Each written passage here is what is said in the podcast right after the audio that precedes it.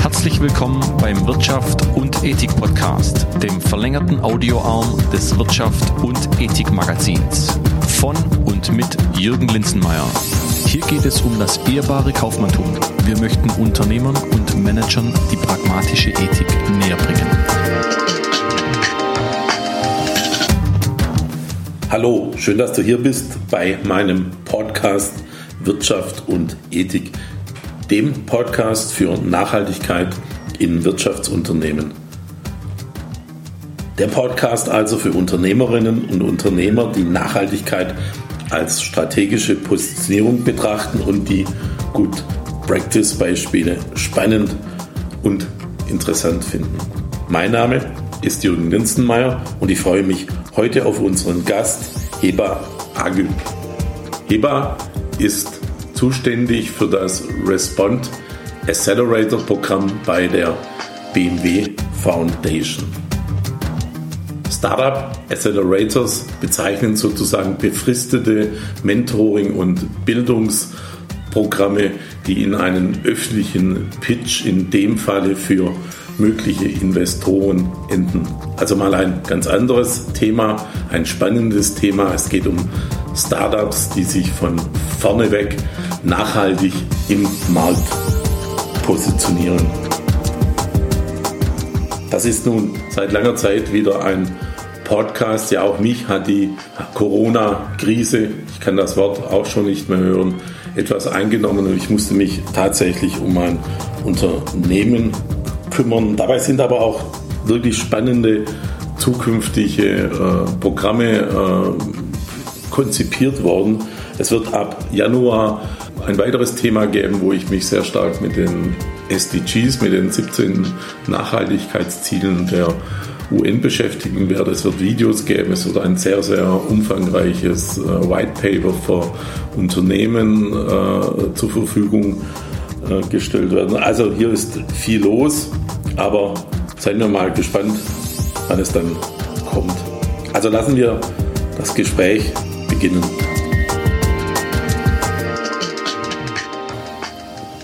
So, ich bin heute wirklich dankbar darüber, dass ich heute in meiner Lieblingsstadt äh, München sein darf, dass ich bei BMW Foundation sein darf und äh, dass ich bei dir, äh, Heba Agib, ähm, äh, ja, dass ich auch bei dir sein darf. Heute, ähm, äh, hallo Heba. Es freut mich sehr, dass München deine Lieblingsstadt ist und äh, ich freue mich auch sehr, dass wir dieses äh, Gespräch heute hier in der Stiftung durchführen können. Ja, schön. Ähm, ich habe ein bisschen, eine, eine habe ich vorhin schon erzählt, ein bisschen eine Verbindung zur, zur Braderinsel. Ich war ja ab und zu mal so vor 40 Jahren beim, beim Deutschen Alpenverein, der hat hier drüben im Nachbarhaus äh, äh seine Vereinszentrale. Ähm, und ich sage das eigentlich deshalb, weil, weil Alpenverein, also ich war früher sehr viel in der Natur unterwegs und, und im Gebirge und an den Felsen rumgehängt, sieht man immer, inzwischen habe ich einen Bauch. ähm, aber da war ich sehr aktiv und, und ich sage das deshalb, weil ich inzwischen schon mir bewusst bin, dass, dass damals diese, diese Naturverbundenheit eigentlich da dazu geführt hat, dass ich mich jetzt mit dem Thema Nachhaltigkeit äh, beschäftige. Also da wurde irgendwo mir das damals ja, so ein bisschen einge, einge, eingegeben sozusagen. Und deshalb erwähne ich dich. Was, was hat dich, Heba, denn zu dem, äh, zu dem Thema Nachhaltigkeit gebracht? Also ich bin nicht, äh, leider nicht in den Bergen aufgewachsen. Ich bin in, in Ägypten und äh, sehr viel Meerbezug und äh, Mittelmeer und Rotes Meer. Ähm, dadurch auch sehr naturgebunden aufgewachsen.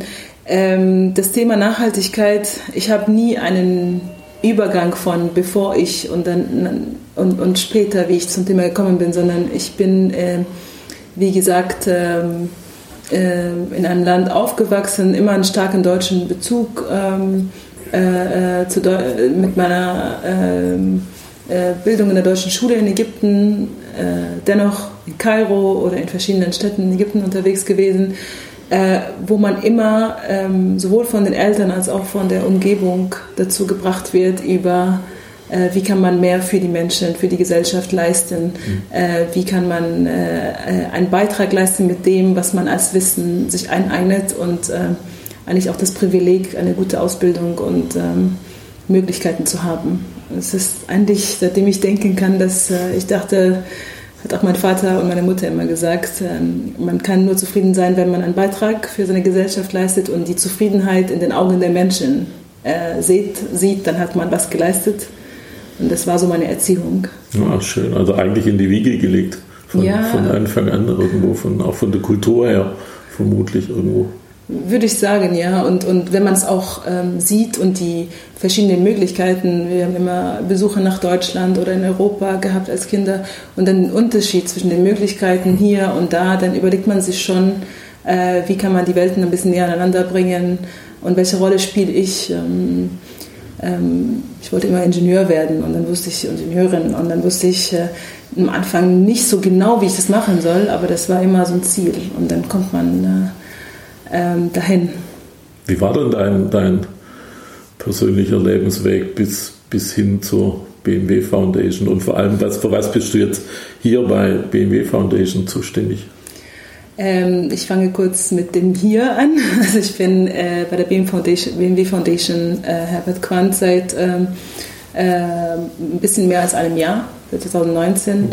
Äh, bin Chief Executive für äh, Respond, ein Accelerator-Programm, das sich für Impact Tech äh, Startups und ähm, Entrepreneurship ähm, interessiert und dies inspirieren und fördern möchte.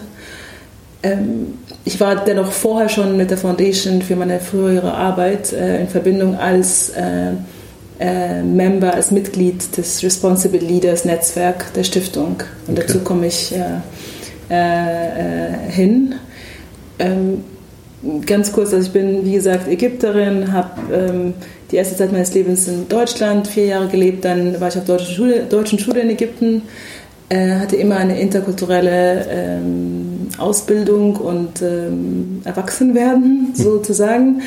Ähm, bin auch durch ein DAD-Stipendium dann zu studieren äh, in Deutschland gekommen mit 17, habe Maschinenbau an der TU München studiert, ähm, auch erste Praktika bei der BMW AG durchgeführt, Aerodynamik, numerische Simulation und so weiter. Äh, dann habe ich mich entschieden, äh, in Medizintechnik zu promovieren, äh, auch an der TU München. Und danach in der arabischen Frühlingszeit war so die, der Gedanke, wo ich abgeschlossen habe mit der Promotion, wie kann ich jetzt diesen Sprung und diese Brücke nochmal aufbauen und intensiver was machen. Da habe ich mit der TU Berlin in der Geschäftsführung einen Campus der TU Berlin in Ägypten aufgebaut. Mhm. Ein Satellitencampus, das äh, die, die erste deutsche staatliche Uni im, in MENA-Region und Afrika ähm, für nachhaltige Themen. Okay. Also ähm, ähm, Renewable Energy, äh, Stadtentwicklung und äh, Wassermanagement, was ein großes Thema in der Region und in mhm. Afrika ist. Ähm, und danach habe ich die letzten sechs Jahre ein äh, Forschungszentrum in Ägypten äh, mit einer Foundation vor Ort, die Magdi Yaqub Foundation in Aswan, ähm, mitgegründet, mit aufgebaut, äh, mit meiner Schwester auch. Äh, für äh, Forschung und Entwicklung im Bereich ähm, Herzerkrankungen. Mhm. Und dadurch bin ich in die Stiftung gekommen. Mit, äh, da war ich in England und Ägypten und auch immer in Deutschland unterwegs. Und für diese Arbeit und dass ich einen Beitrag für die Nachhaltigkeit versuche und für die Menschen ähm, zu leisten, wurde die Stiftung auf mich aufmerksam und bin dann ins Netzwerk gekommen und äh, vor einem Jahr hierher gewechselt, um nochmal äh, on the ground und hier aus München wieder zurück. Im Prinzip wieder zurück nach München. Ja, also Eigentlich. ich war nach so vielen Stationen, also München, dann Berlin, dann Ägypten, dann ja. London, ja. Bin ich sehr froh, wieder hier in München Schon? zu sein. Ja. Auch deine Lieblingsstadt? Ja, so in Bayern der Horn. also mit den, mit den Bergen und dem Winter ja, okay. ähm, komme ich jetzt näher auch. Ja, schon. Äh, es ist ein Lernprozess, wenn man so ja, mit gut. Sand und Meer näher und Hitze. Aber ich habe das hier sehr lieb und sehr gerne. Schön. Ja, jetzt sind wir, wie, wie du es jetzt auch schon ein paar Mal gesagt hast, ich auch ähm, bei der BMW Foundation. Aus, aus welchem Grund wurde die BMW Foundation gegründet? Ich sehe da schon ja auch sehr, sehr stark die, die Verknüpfung zu, zu den UN-Entwicklungszielen. Bestimmte Aspekte spielen da eine Rolle. Ähm, war das von Anfang an der Grund, dass man äh, die Foundation gegründet hat oder hat sich das so im, im Laufe der Geschichte auch vielleicht entwickelt? Also ich bin ja seit einem Jahr bei der Stiftung, deswegen... Äh, wann, wann, wurde ja eigentlich die, die, die Stiftung gegründet? Es ist genau vor 50 Jahren. Also wir feiern dieses Jahr... Ja, da war jetzt das Thema Nachhaltigkeit noch nicht so, so genau. eigentlich ein Thema. Es ist ja so, also wie gesagt, die Stiftung äh, äh, feiert dieses Jahr äh, im November ihr 50-jähriges. Also uns gibt es schon 50 Jahre.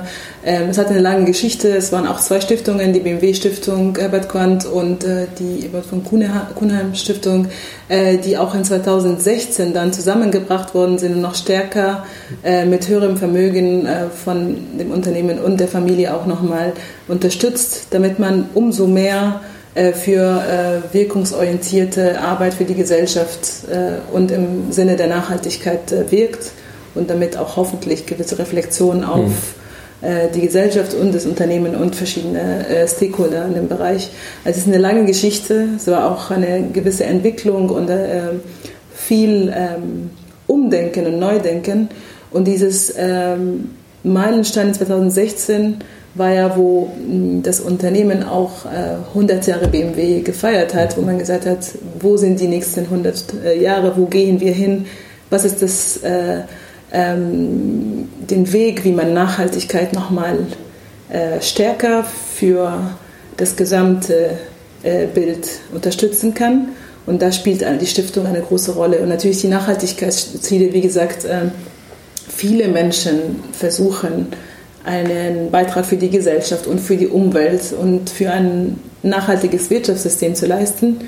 Ähm, bevor die Nachhaltigkeitsziele der UN äh, definiert wurden, in der Agenda 2030, ähm, aber jetzt mit den Zielen von der UN 20, äh, Agenda 2030 hat man nochmal konkrete mhm. Ziele und Unterpunkte wie man das rangehen kann. Es ist mehr eine Zusammenfassung oder ein Rahmen, wo man sich dran halten kann und sich auch dran messen kann. Und natürlich entwickelt sich ein Unternehmen in Richtung, wie kann ich mehr für die Nachhaltigkeit tun. Das tut auch das Unternehmen. Ähm, und die Stiftung beschäftigt sich so die letzten 50 Jahre mit dem Thema Nachhaltigkeit. Und es ist auch sehr schön, dass gerade sehr viele Punkte zusammentreffen, wo nicht nur in dem Zusammenhang, sondern in Deutschland und international ein gewisses Bewusstsein und eine Verantwortung äh, sich Also habt ihr eigentlich schon, schon relativ schnell, sage ich jetzt mal, auf dieser Timeline Nachhaltigkeit das Thema eigentlich ähm, auch angepackt? Ja, also wir, wir sind mit dem Thema äh, verantwortungsvolle Führungskräfte und Führung und mhm. das Responsible Leadership sozusagen, also die verantwortungsvolle Führungspersönlichkeit, die Persönlichkeiten, die die Zukunft bewegen äh, mit einem Bewusstsein und mit einer Verantwortung ähm, sehr ähm, im Sinne des Rahmens der Erreichung der Nachhaltigkeitsziele unterwegs. Und, und wie gesagt, das ist eine ähm, sehr konkrete und eine Unterstützung für Stiftungen wie diese, die auch sowieso das immer im Ziel hatte, sich in einem internationalen Rahmen anzuschließen. Und es bietet auch die Möglichkeit, äh, mit vielen Anknüpfungspunkte zu finden, die ähnliche Ziele haben, aber kein Framework oder kein, mhm. äh, kein ähm, äh, Punkt des Zusammenführens gefunden haben. Ja, aber ich finde schon sehr, sehr außergewöhnlich, ähm, weil so ein Ziel auf der, auf der Homepage ist, äh, inspirieren, also Führungskräfte auch äh, inspirieren, dass sie das, das Thema auch angehen. Und, und das finde ich schon sehr, sehr bemerkenswert, weil, weil, weil mich es manchmal schon wundert, wie manche Manager äh, mit dem Thema umgehen oder besser gesagt gar nicht umgehen, mhm. äh, weil, sie, weil sie diese, rein diese Ökonomie äh, und den Shareholder im, im Kopf haben und, und, und, und ich mich immer frage, äh, wo haben die denn studiert und, und, und dass sie die anderen Themen, also die sozialen Aspekte und die ökologischen irgendwie gar nicht, manche wirklich gar nicht im Kopf haben und, deshalb finde ich das ja schon ein bemerkenswerter Schritt, ähm, ähm, also auch von, von, von BMW im Zusammenhang mit der Stiftung, dass man, dass man sagt, wir, wir müssen da auch an den Führungskräften arbeiten, dass die, dass die umdenken. Es ist schon ein Und das muss, sowas muss ja immer von ganz oben kommen. Ne? Das muss ja die, die oberste Stufe im Vorstand muss ja sagen, wir wollen nicht weggehen, ne? sonst, sonst funktioniert es ja nicht. Es ist ein sehr vorausschauender äh, Blick äh, oder ähm, Zielsetzung. Ähm, man merkt es auch, dass die Stiftung darüber schon gesprochen hat, wo äh, das Thema Responsible Leadership überhaupt nicht ein Thema war. Und jetzt aber ein internationales Momentum hat. Das heißt, wir waren sehr wegführend in dem Zusammenhang, dass man über Responsibility und Ownership, dass, äh, dass, dass, äh, dass jeder Mensch verantwortlich ist für eine zukünftige, nachhaltige äh, Gesellschaft, also äh, Zukunft. Ja? Mhm. Ähm, und ähm, das Inspirieren, also nur als Beispiel, ähm, es fängt ja damit an, dass man Menschen zusammenbringt und inspiriert, so eine Denke zu schaffen. Und ähm, wenn man sich das Stiftungs äh, Global Responsible Leaders Netzwerk sich anschaut, äh, wie gesagt, ich bin seit 2017 schon äh, drin für meine vorherige Arbeit in Ägypten im Zusammenhang mit Schaffung einer Infrastruktur für Forschung und Innovation, ja, äh, für Herzerkrankte. Man identifiziert äh, Menschen, die mit ihrer Arbeit eine gewisse äh, Führerrolle, Führungsrolle haben und versuchen, einen Beitrag zu leisten. Und das global.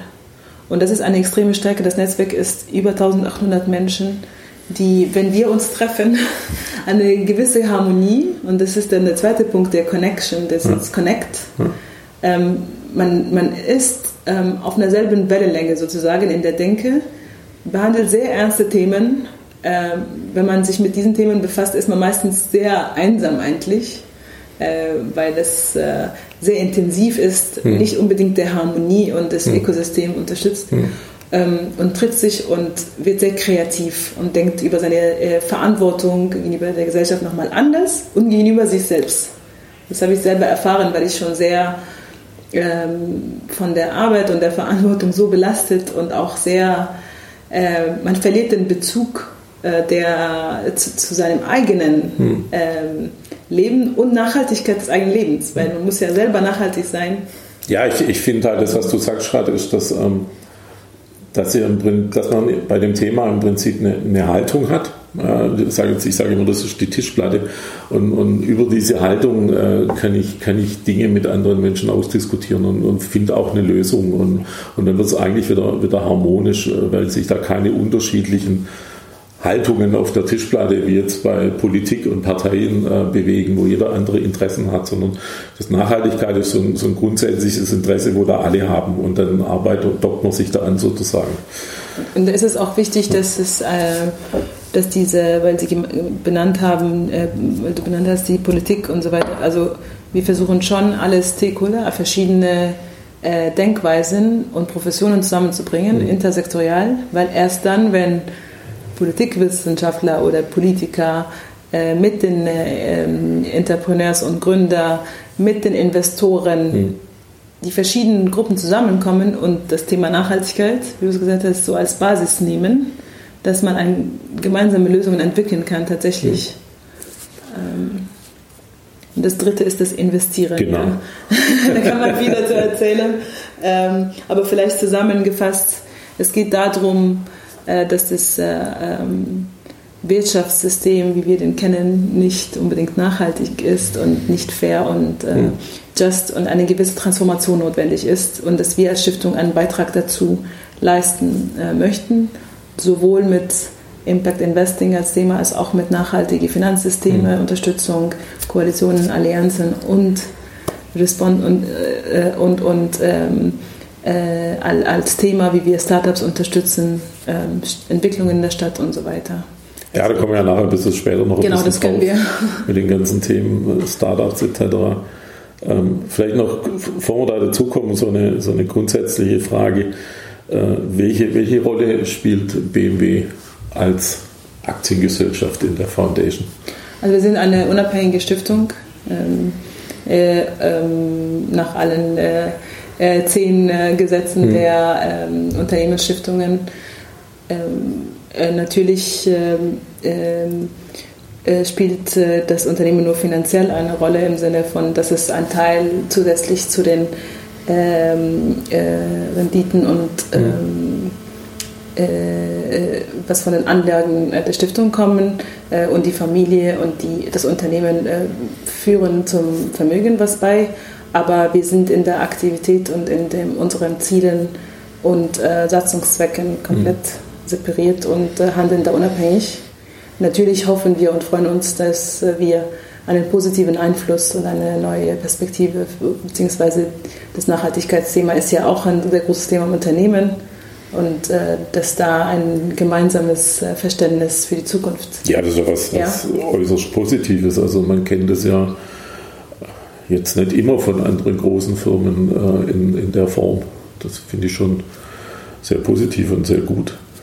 Ähm, also ich habe vorhin ja schon mal gesagt, dass ihr euch sehr stark an, an den UN-Nachhaltigkeitszielen ähm, den orientiert oder andockt, wie auch immer. Äh, was, was gibt es aktuell so jetzt zu den Startups kommen wir noch, was gibt es aktuell so Projekte, die, die da so am Laufen sind? Also die, die UN-Nachhaltigkeitsziele sind ja 17 Ziele, die sehr kompliziert sind, äh, nicht kompliziert, sehr umfangreich, sehr umfassend sind.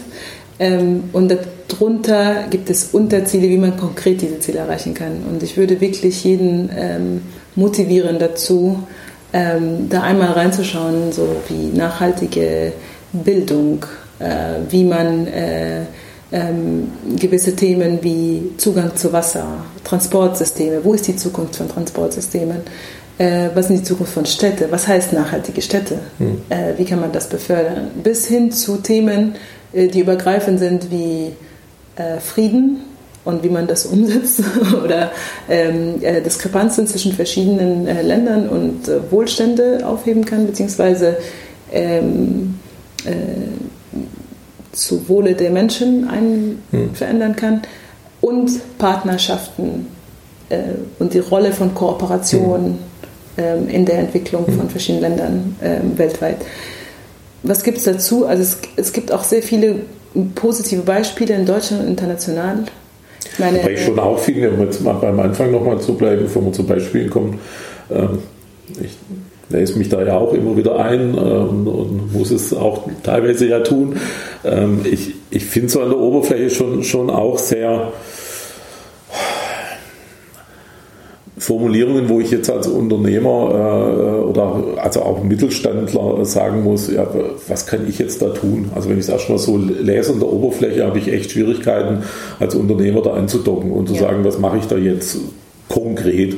Äh, ich weiß das gerade deshalb, weil ich gerade ein relativ umfangreiches White Paper dazu mache, um wirklich den, den Unternehmern mal da anzudocken, also den Mittelständlern auch zu sagen, da sind zwei, drei, vier Tipps, wo du dann zu dem SDG äh, auch was, was machen kannst. Ich finde schon für einen normalen Mittelständler relativ schwierig. Es ist auch für viele, also ich, ich muss sagen, auch bevor ich in dem Zusammenhang äh, mit der Stiftung unterwegs war, habe ich es nie Nachhaltigkeitsziele genannt. Eigentlich sind es, sind es äh, sinnvolle äh, Prozesse oder Innovationen oder Lösungen für Probleme, die wir mhm. in der Gesellschaft und mit dem Klimawandel oder jetzt mit Corona sehen, dass wir einen Beitrag dazu leisten können. Und das Neue ist eher, dass man versucht, diese zu quantifizieren und darüber zu sprechen und dass man sagt, dass man etwas für die Gesellschaft Positives und für die Umwelt Positives auch kommunizieren kann, zusätzlich zu dem Profit und zum wirtschaftlichen Benefit. Also es ist ja, es ist äh, ähm, es scheint kompliziert, weil es wurde gemacht, um so viele Leute zusammen zu verbinden. Aber nehmen wir ein Beispiel, das Wir versus Virus Hackathon, wo wir auch als Stiftung unterstützen mhm. oder in, in, in, äh, in, März auch eine, Rolle, eine sehr große Rolle gespielt haben mit Responsive Leaders, die dort auch das äh, selber ähm, verbunden und das angefangen haben. Was war das Ziel davon? eine gewisse Krise zu überkommen oder zu überwinden, indem man Kompetenzen zusammenbringt, die dazu beitragen und gleichzeitig Unternehmen und Startups, die diese Ideen bringen, ähm, sowohl, sowohl, die Skalierung und die, den Zugang zu ermöglichen und den Zugang der Gesellschaft für diese Lösung zu ermöglichen. Und das kann in jedem Unternehmen, ist es im, ein Thema, ohne dass man das bewusst sieht. Man, man, es ist nur ein Ruf dazu, nochmal darauf zu fokussieren und dass man deutlich keinen Schaden mit seinem Unternehmen äh, für die Gesellschaft und Umwelt beiträgt. Das ist nochmal ein Schritt, das nochmal einmal bewusst äh, werden sollte.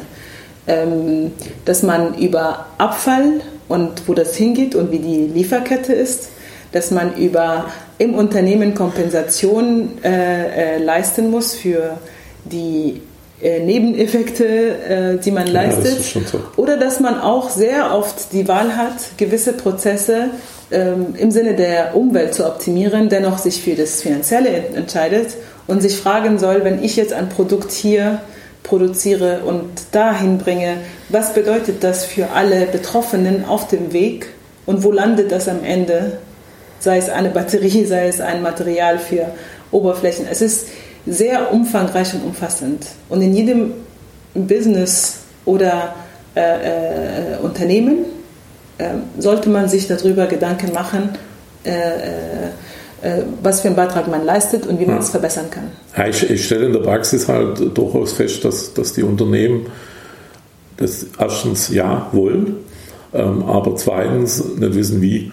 Ähm, und wenn man sie dann auf solche Lieferkette, war jetzt so ein Stichwort gerade, wenn man sie dann auf so eine Lieferkette hinweist, dass sie doch mal vielleicht ihre Top 10 Lieferanten mal aufschreiben sollten und dann mal schauen, was passiert da eigentlich in der zweiten Lieferebene, also wo kommt, wie, wo wird eigentlich der Lieferant des Lieferanten beliefert, äh, dann sind die schon alle ganz überrascht, ach, jeder haben wir ja noch gar nicht drüber nachgedacht. Also man muss sie da wirklich äh, äh relativ weit unten abholen, viele, viele Mittelständler, die anfangen, sich jetzt mit dem Thema zu beschäftigen. Und da sind mir die SDGs halt manchmal ein bisschen hoch angesiedelt.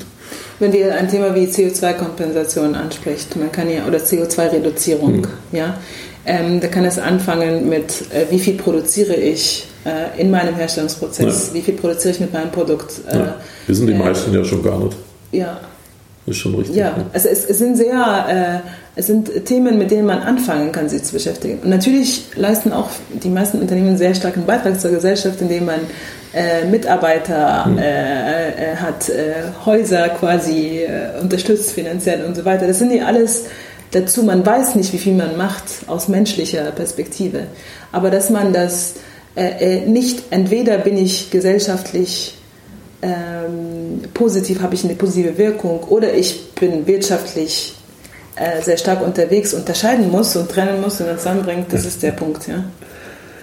Jetzt haben wir ja jetzt haben wir unseren Ausschneiden, wir verlassen mal das Thema, weil da können wir einen eigenen Podcast drüber machen. Glaube ich, der wird dann auch sicher zwei Stunden gehen. Ähm, wir hatten ja den ersten Kontakt ähm, äh, über, über euer Projekt, wo ihr, wo ihr Startups äh, unterstützt. Ähm, Wieso habt ihr euch für so ein Projekt entschieden, äh, Startups zu unterstützen, die aus meiner Sicht ja schon auch diese nachhaltigen Aspekte stark berücksichtigen? Also die einen mehr, die anderen weniger. Ähm.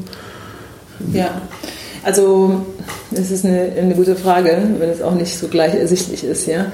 Ähm, also wie, wie wir darüber gesprochen haben, das Inspirieren und Verbinden von, von verantwortungsvollen Führungskräften ist ein Thema aber es ist ähm, ein sehr großer Punkt, äh, wie man Machbarkeit und Best Cases mhm. und ähm, gewisse Lösungsansätze äh, äh, greiflich und äh, unterstützen kann und diese vorzeigen kann, wie die ähm, konkret ein Problem lösen äh, dieser großen äh, Global Challenges mhm. weltweit und so weiter. Und da war der Gedanke, ähm, wir reden über eine Transformation des Wirtschaftssystems. Wer spielt da eine Rolle? Welche, äh, was ist das Motor dieses Systems? Und da haben wir identifiziert, dass Startups und Gründer eine sehr große Rolle spielen, weil es die innovative Kraft, die Agilität äh, bringt und diese Dynamik. Und das sind auch Graduierten von Ingenieurwesen, von Finanzen, von, von verschiedenen äh, Richtungen, die eine Gründung und Unternehmertum äh, bringen und Lösungen entwickeln. Und deswegen haben wir uns entschieden, äh, mit einem Accelerator-Programm, was heißt Accelerator-Programm? Wir unterstützen Startups äh, äh, und befähigen die ähm, Gründer und Gründer, ihre Lösungen zu skalieren. Und damit leisten wir auch eine, einen gewissen Beitrag, indem wir die Lösungen, die Implementierung unterstützen, aber auch zeigen und demonstrieren, dass es machbar ist, wenn man Nachhaltigkeit im Kern von Technologien und von Lösungsansätzen hat, dass man einen wirtschaftlichen Erfolg erreichen kann und gleichzeitig für die Gesellschaft und Wirtschaft was beitragt. Seid, seid ihr da jetzt als, oder anders gefragt, ähm, ähm, wie, wie unterstützt ihr diese Unternehmen?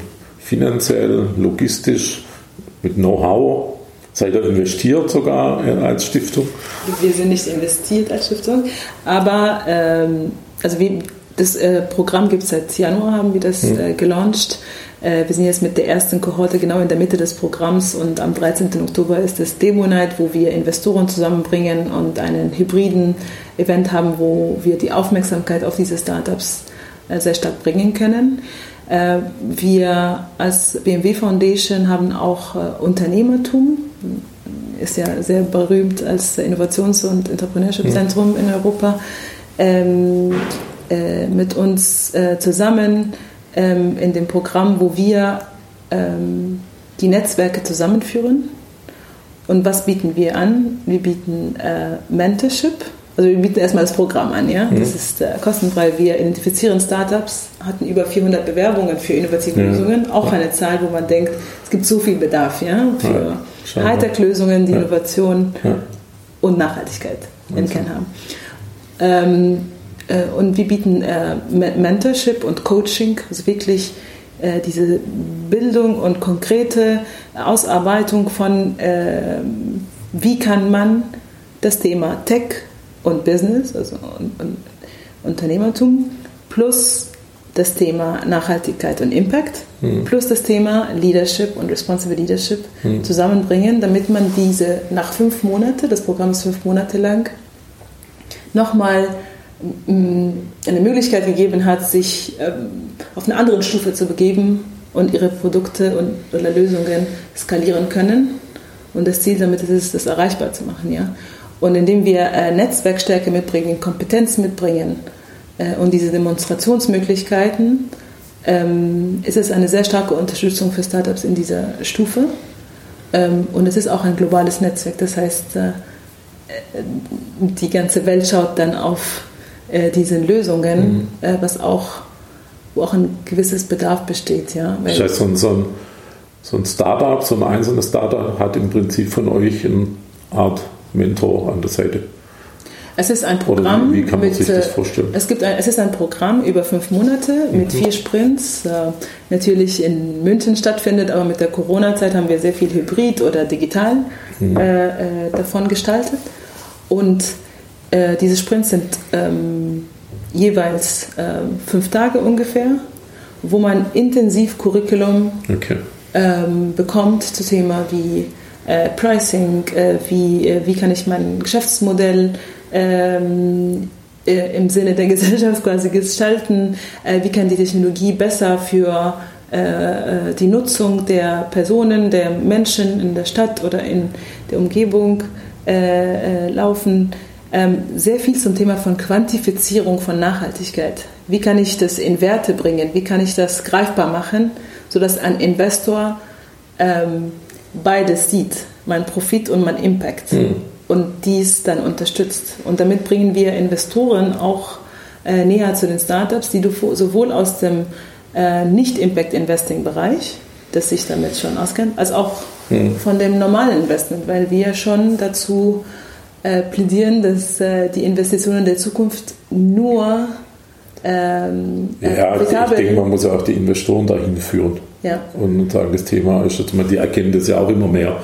Ähm, hat ja auch was mit ihrer Reputation zu tun, aber, aber so, so richtig mit umgehen können sie ja auch noch nicht. Ja, wir möchten es nicht als ein CSA-Thema machen, ja. sondern das ist wirklich äh, die einzige Möglichkeit in der Zukunft, wirklich Nachhaltigkeit ja äh, im Kern zu haben, damit man auch profitabel sein kann. Ja, das ist eine Bedingung. Genau, so muss man das genau. sozusagen. Ja, es, ja, man kann auch mit Nachhaltigkeit Geld verdienen, sage ja. ich immer. So ist das schon. Sie hast vorhin gesagt, es haben sich 400 äh, äh, Startups beworben. Wie, wie viel sind jetzt dieses Jahr im Programm gelandet? Zehn, Zehn Stück von, von 400. Genau, wir haben äh, 400 wirklich sehr international aus Deutschland, äh, aber auch aus Nigeria, aus ah, okay. Kanada, USA, ähm, England. Und die Startups, die wir gewählt haben, sind zehn Startups. Ähm, aus Deutschland, Belgien, Frankreich, Österreich und Nigeria okay. haben wir Startups dabei. Kannst du mal zwei, drei Beispiele nennen? Aus dem ja. zum Beispiel deutschsprachigen Raum oder welche, die besonders nachhaltig aufgestellt sind? Also es ist sehr schwer, äh, drei von den zehn ja. Äh, Lieblingsstartups ja. zu benennen. Ähm, nicht Liebling, sondern vielleicht die die besonders irgendwo nachhaltig ja. äh, denken oder aufgestellt sind? Ich würde gerne drei benennen, die, wo man wirklich in Deutschland sehen kann, dass sie greifbare Lösungen haben. Zum Beispiel äh, Plan E ist ein Startup mit einer äh, Female-Gründerin, äh, ähm, äh, die äh, Lumila Jordanova und ähm, das Startup versucht mit einer Softwarelösung, einer Artificial Intelligence Lösung, ähm, CO2-Kompensation in Unternehmen zu unterstützen. Ähm, genau, was wir besprochen haben, mhm. über die Lieferkette okay. identifizieren, äh, äh wo die Produktcycle, äh, was passiert, bis hin zu am Ende mit ähm, Abfallmanagement und so weiter. Mhm. Sie, äh, die Gründerin äh, wurde unter den äh, Top Forbes 30 unter 30 benannt dieses Jahr. Gründerin ist sehr beeindruckend und das Startup ist mit seiner Lösung sehr ähm, genau was sie angesprochen, was du angesprochen hast, ich verwechsel das sorry immer, ähm, äh, bietet konkret für Unternehmen, die sich überlegen, wie kann ich einen Beitrag leisten, mhm. äh, eine Lösung, eine intelligente Lösung an, mhm. äh, um das Problem anzugehen. Okay. Ähm, das zweite Startup, Made of Air, hat ein Material entwickelt, äh, das CO2 negativ ist und somit eigentlich CO2 aus der mhm. Atmosphäre anbindet und das sehr positiv äh, einen positiven Effekt hat, wenn es äh, mehr benutzt wird. Äh, die haben auch dieses Jahr angefangen, äh, Möbel, ähm, Fassaden, verschiedene Branchen abzudecken. sind auch Preisträger dieses Jahr für das ähm, Caterva Nachhaltigkeitspreis, Cities and Mobility und andere Preise, Finalisten. Sehr interessantes Startup und ich, also, und ich hoffe wirklich, dass man die äh, Produkte mehr und mehr sehen kann. Das ist total faszinierend, äh, was plötzlich äh, so innovativ geht, wenn man das mit dem Thema Nachhaltigkeit verknüpft. Ähm, es fasziniert mich seit langem schon, was, was plötzlich da möglich erscheint. Es ist, es ist möglich, Tatsache, dass man Lösungen findet. Ja. Es macht auch viel mehr Spaß, ehrlich ja, gesagt, klar, so eine Komponente klar. in der Entwicklung ja, zu haben, weil es ist, man braucht auch äh, diese Inspiration, um nochmal etwas zusätzlich lösen zu können. Und das ist jetzt gegeben, es ist Zeit dafür und das ist super. Ja. Und vielleicht das dritte Startup Power Dauer ist äh, vielen bestimmt bekannt, die mit Satelliten und Sensoriklösungen Luftqualität messen und diese Daten dann auch nutzen. Die haben jetzt diese Woche den äh, deutschen äh, Digitalpreis äh, oh, okay. gewonnen, ähm, haben auch von der europäischen ähm, Weltraumagentur ähm, Finanzierung dieses Jahr bekommen und bin sehr stark unterwegs hier in München. Also man sieht, wie kreative Köpfe in Deutschland vor allem, wollte ich jetzt betonen nochmal, ähm, ganz andere Lösungen ja, bringen. Absolut. Und es sind Unternehmer, es geht um Gründer, Gründertum, das auch was Deutschland so stark immer gemacht hat äh, und macht und ähm, da ist viel möglich. Und da zählt man auch, also man erwartet auch sehr viel von Deutschland, ja, weil ja. man hat, ja, würde ich. Schon. Es ist, es ist ja äh, äh, eine sehr äh, äh, deutliche Stärke von Deutschland, Technologie und Innovation nach vorne zu bringen. Und jetzt gibt es äh, neue Herausforderungen. Man muss mehr Dynamik entwickeln, um diese ranzugehen mit einer dynamischen Herangehensweise. Ich bin auch froh, dass die EU-Kommission eine neue Regel für Unterstützung von mhm. äh, mittelständischen mhm. Unternehmen und Startups ja. äh, ersetzt, äh, gestaltet, um ja. die zu unterstützen um die Wettbewerbsfähigkeit international zu stärken. Ist auch Zeit. Und ich bin froh, dass. Ich, ich schau mir deine Worte in zwei Jahren nochmal an oder drei. Ich, ich, bin da. Ich bin da nicht skeptisch oder so, aber ich finde es jetzt eine, eine, wichtige Aussage, dass du findest, dass, dass man da auch auf Deutschland schaut, dass da was. Finde ich spannend. Ich, auf jeden Fall. Also. Ähm, man spricht jetzt auch von diesem Twinning, also das Zusammenbringen von den äh, Green, also grüne und digitale Transformation. Mhm. Und dafür gibt es Finanzierung und dafür gibt es noch mehr Möglichkeiten als äh, mit konventionellen äh, Technologien, ähm, die einen negativen Beitrag oder keinen Beitrag für die Nachhaltigkeit ähm, bringen. Und ich würde echt ähm, dringend dazu raten, dass man sich das anschaut, es gibt mehr Möglichkeiten. Man denkt immer, dass wenn man das Thema Impact oder Nachhaltigkeit oder für Menschen etwas tun, damit eine Schärfe oder scharfe Kante, die man für Wirtschaft und Tech braucht, verliert. Mhm. Aber es ist nicht mehr die Zeit dafür. Also die Zeit ist vorbei. Es ist äh, jetzt eine Zeit, wo man das zusammenbringen kann, eine neue Generation, die das auch mitgestalten möchte. Und man braucht die Unterstützung der Erfahrung von mittelständischen Unternehmen, die lange äh, hier den Fortschritt ja. gehalten haben. Ja, ja das äh, bringt mich ein bisschen zur, zum nächsten Punkt. Ähm, ich bin ja jetzt schon länger im Geschäft und, und, und ähm, und kenne auch die Phase, wo man wirklich geschaut hat, dass man Geld verdient und das Drumherum hat man irgendwie vergessen. Und, und es gab mal so diese neue Marktphase, äh, also so, so, ein Börsensegment in, in Frankfurt gibt es nicht mehr. Ähm, und dort speziell haben sich immer Startups sozusagen äh, listen lassen, zu absurden äh, Börsenwerten sozusagen. Und, und damals war das so bei Startups, äh, ähm, ich weiß das deshalb so genau, wir wollten auch in den neuen Markt mal gehen mit meiner Aktiengesellschaft damals. Ähm, ähm, damals war alles nur geldorientiert. Also Hauptsache schnell viel Geld machen an der Börse. Und das hat sich ja, und jetzt habe ich so das Gefühl, ähm, dass die Startups sich, äh, dass die auch Geld verdienen wollen. Das ist auch völlig, völlig in Ordnung und auch notwendig. Also, haben wir ja vorhin gesagt, Nachhaltigkeit kann ja auch äh, Umsatz und, und, Gewinne generieren. Aber fast alle äh, Startups haben jetzt äh, als wichtiger Aspekt in ihren Produkten und Dienstleistungen das Thema Nachhaltigkeit äh, implementiert. Warum ist das so? Warum hat sich da irgendwas kopfmäßig geändert? Also früher war es wirklich, und so lange ist das noch nicht her, der neue Markt, wie lange ist der her? Weiß ich jetzt nicht, 25 Jahre. Ähm, und das hat sich ja massiv geändert. Finde ich ja. Ist das, weil das junge Leute sind? Die, die andere Werte haben oder an was liegt das? Du bringst es sehr, eine sehr gute Frage und es ist auch ein bisschen äh, schwierig mit einer Lösung, mit einer Antwort zu beantworten. Mhm. Aber es ist, ähm, es ist Tatsache, dass ähm, die ähm, Generationen jetzt und auch interessanterweise auch die äh, ältere Generationen dazu was beitragen wollen. Es kann sein, dass es damit zu tun äh, hat, dass man sagt, äh, Klimawandel passiert jetzt, wir müssen alle was dafür tun. Es kann sein, dass eine Krise wie die Corona-Krise jetzt ein Trigger äh, ist oder zeigt, wie zerbrechlich oder wie ähm, äh, vulnerable ja, ähm, äh, die Gesellschaft ist und wir sind. Ähm, aber es kann auch sein, dass es eine ganz normale Entwicklung der Menschen ist, weil es ist ja alles sehr dynamisch und ähm, natürlich ist es komfortabler, nicht zu verändern und einfach dieselbe Art und Weise zu benutzen, wie man früher Geld gemacht hat und dass es eine Priorität ist und so weiter. Aber vielleicht gerade, weil es ausschließlich im Zentrum war, haben, haben wir jetzt gemerkt, dass es Zeit ist, das zu verändern. Und ich kann es auch ein kleines, kleines, es ist eine extreme Belastung, wenn man es immer trennen muss. Ja? Hier mache ich Geld und hier mache ich Familie, hier mache ich.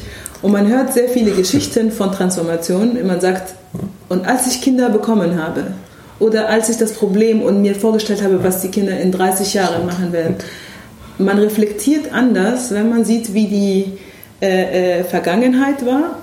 Und es wäre ja eine, eine, eine sehr schlimme Sache, wenn wir nicht aus der Vergangenheit lernen.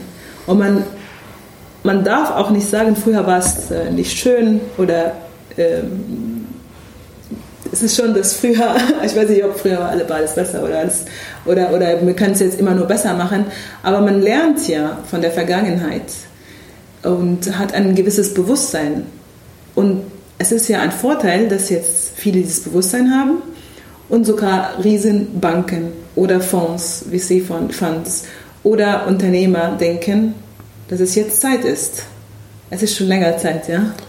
Ähm, aber es ist jetzt Zeit, ähm, weil das Momentum da ist und weil viele jetzt auf derselben äh, äh, Metaphase oder ge gemeinsam zusammenkommen. Also ja, vielleicht, warum nicht? Vielleicht merken wir einfach auch, dass wir ähm, uns von der Natur nicht loskoppeln können, sondern dass wir da einfach dazugehören in, in diesem ja. Ökosystem, sage ich jetzt mal. Ja, über die Antwort muss man mal nachdenken. Da muss man noch mal, das muss man nochmal nachhören. Sagen wir mal, wir sind jetzt drei Jahre später. Ja. Wo steht die Foundation dann? Was, was, was habt ihr noch vor? Was wollt ihr noch umsetzen, ohne da jetzt Geheimnisse ausplaudern zu müssen? Also, also wenn man jetzt aus der Tatsache rauskommt, die wir gerade festgestellt haben, wie dynamik die Welt äh, und die Entwicklungen sind und dass man jetzt äh, nicht unbedingt, das, das, lernt man ja über die Zeit, dass man nicht so strikte Pläne für die letzten nächsten 50 Jahre stellen kann, weil es verändert sich ja sehr viel. Äh, natürlich möchte die Stiftung mit ihrem aktuellen Netzwerk noch stärker äh, äh, global aktiv sein. Eine, die, Netzwerk, die globale Netzwerkstiftung äh, ähm, ähm, international erkannt sein, äh, was auch, ähm, worauf wir sehr stark arbeiten, noch mehr Leute inspirieren und nochmal konkrete Lösungen unterstützen. Mhm. und hoffentlich zu diesen Zielen wie äh, Transformation des Wirtschaftssystems, systemischer Wandel, das sind alles komplexe Begriffe, für die wir sehr viele Unterpunkte haben und Vorangehensweise und auch, äh, ähm, ich würde sagen, es wagen zu probieren und äh, gemeinsam mit äh, verschiedenen Personen rausfinden, wo die Zukunft sein soll. Und ähm, für jetzt, wir sind 2020, die Nachhaltigkeitsziele der UN 2030, das ist ja zehn Jahre, einen zehn Jahre Plan haben, haben wir oder sollten wir alle im Sinne von Nachhaltigkeit mhm. ein bisschen schon äh, haben. Ähm, aber es ist sehr inspirierend und sehr dynamisch, äh, wie in einem so internationalen Netzwerk mit verschiedenen Hintergründen sich Ideen entwickeln können für äh, verantwortungsvolle Eigentum, Lösungen für kleine Gesellschaften, für große äh, Städte. Ähm, wir haben mit dem Thema Rice Cities groß, ein großes Thema uns auch vorgenommen. Resilient, intelligent, mhm. Equitable cities in der Zukunft. Mhm. Ja? sustainable Cities. es gibt sehr viele Ansatzpunkte. Und wir sind dran zu erkennen, welche Richtungen es gibt wir hören der Gesellschaft zu und versuchen davon zu lernen und äh, hoffen, dass wir eine Wirkung damit leisten. Also es bleibt spannend. Es bleibt spannend, auf jeden Fall. So, ganz am Schluss noch eine persönliche Meinung äh, von dir zum aktuellen Thema. Ähm, die Corona-Demos in Berlin. Von, ich glaube, letzte Woche war das oder vor 14 Tagen. Es ist ein kompliziertes Thema. Es ist äh, äh, man denkt als jemand jetzt, äh, ich bin ja mittlerweile deutsch und ägyptisch, äh, war aber früher nicht deutsch und man, man denkt immer, es ist so vorbildlich, wie Deutsche sich an Regeln halten und auch gewisse Ziele erreichen zusammen. Ich fand es auch, ähm, ich habe erzählt, dass ich gerade aus London letztes Jahr hierher gezogen bin und bin so froh darüber jeden Tag, dass ich in München oder in Deutschland und äh, äh, in einer wissenschaftsbasierenden Entscheidung in der Politik in dem Thema äh, lebe, wo man das Beste für die Gesellschaft.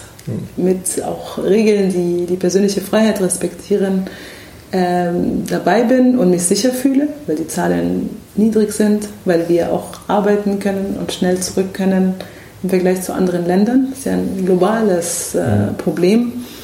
Ähm, Deswegen bin ich ein bisschen überrascht, muss man sagen, dass man über sehr kleine äh, Freiheitseinschränkungen aus meiner Sicht äh, äh, unzufrieden ist. Kann aber verstehen, dass ähm, diese äh, Kluft oder Diskrepanz zwischen Wissenschaft und Entscheidungen im Sinne der Gesellschaft und dass die Gesellschaft auf der anderen Seite mitgenommen wird und das äh, auch äh, mit Vertrauen aufnimmt ähm, man kann da viel mehr machen. Und das ist ein Punkt, wo man ähm, noch viel optimieren kann. Und das sieht man jetzt an der Corona-Krise, aber auch an den anderen Themen, die keine Krisen sind, aber auch so ein bisschen dringend sind. Ja? Ähm, es ist, äh, jeder Mensch hat verschiedene Anlässe, äh, Dinge zu tun oder unzufrieden zu sein. Ähm, ich fühle mich gerade hier ähm, schon sicher oder bin froh, dass auch äh, verschiedene Unternehmen weiter ähm, ihre Ziele erreichen können, trotz einer sehr schweren wirtschaftlichen Situation weltweit. Ich glaube, auch es geht Deutschland in dem Zusammenhang gut, aber natürlich gibt es Leute, die mehr leiden und denen man zuhören ähm, kann. Heba Agib, vielen Dank für das tolle Gespräch. Vielen Dank äh, ebenfalls. Ich hoffe, äh, dass es den Zuhörern auch ähm, äh, neue Aspekte oder Dimensionen zeigt und bin froh über das. Bin ich ganz sicher. Dankeschön. Dankeschön. Das war der Wirtschaft und Ethik Podcast von und mit Jürgen Linzenmeier. Mehr Informationen erhalten Sie unter jürgen-linzenmeier.de. Wenn Sie jemanden kennen, dem dieser Podcast gefallen könnte, empfehlen Sie ihn bitte weiter. Vielen Dank, bis zum nächsten Mal.